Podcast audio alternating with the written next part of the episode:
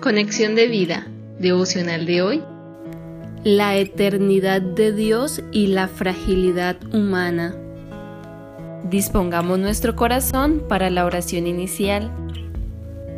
Gracias Señor Jesucristo por haberte encarnado para vivir en esta tierra y darme vida eterna a través de tu obra redentora. Me liberaste del pecado y de la muerte. Me has dado vida eterna y salvación.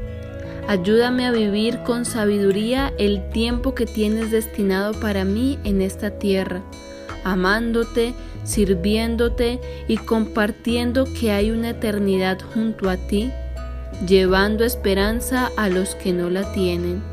En Cristo Jesús. Amén. Ahora leamos la palabra de Dios. Salmo 90, versículos del 5 al 6. Los arrebatas como con torrente de aguas, son como sueño, como la hierba que crece en la mañana. En la mañana florece y crece, a la tarde es cortada y se seca. Salmo 90, versículos del 9 al 12. Porque todos nuestros días declinan a causa de tu ira. Acabamos nuestros años como un pensamiento. Los días de nuestra edad son 70 años, y si en los más robustos son 80 años. Con todo, su fortaleza es molestia y trabajo, porque pronto pasan y volamos. ¿Quién conoce el poder de tu ira y tu indignación según que debe ser temido? Enséñanos de tal modo a contar nuestros días que traigamos al corazón sabiduría. La reflexión de hoy nos dice, en esta porción de este salmo se muestra la infinitud de Dios comparada con la brevedad de la vida humana. La verdad es que nuestra vida es quebrantada hasta que vuelve al polvo, como dice Génesis 3:19.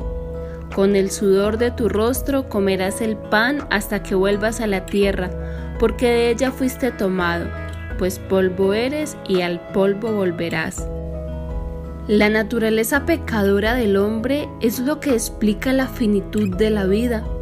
Si la vida de alguien se prolonga, significa más molestia y trabajo. Por eso deberíamos responder a Dios por todos nuestros actos y ser más sabios para vivir, sin malgastar nuestros días con frivolidades en lugar de cultivar lo eterno. Deuteronomio 33:27 parte A nos recuerda que Dios es eterno. Dice, el eterno Dios es tu refugio y acá abajo los brazos eternos, haciendo un énfasis en la eternidad de Dios y cómo la mente humana no alcanza esa trascendencia ilimitada tanto en el tiempo, poder y espacio.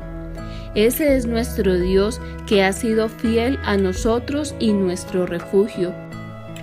En contraste con el poder de Dios, el hombre es como un granito de arena y asimismo en cuanto a su durabilidad, pero está tan ensimismado con los afanes del mundo que no se da cuenta lo pasajero que es. Si fuera así, tendría una perspectiva más amplia de la vida y cambiaría sus valores, su forma de pensar y actuar. Dios es soberano y nuestros tiempos están en su mano. Por eso, la comparación del hombre con la hierba que se corta y se seca es una ilustración de lo transitorio de la vida. Esto debería hacer que la humanidad se dirigiera al temor de Dios.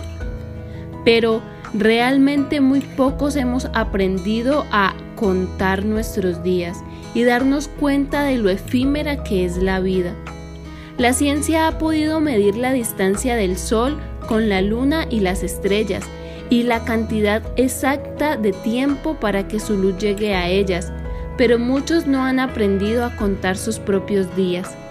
Solo Dios nos da la sabiduría para contar, evaluar y juzgar nuestra vida y hacernos entender lo que dice Efesios 5:16, aprovechando bien el tiempo porque los días son malos.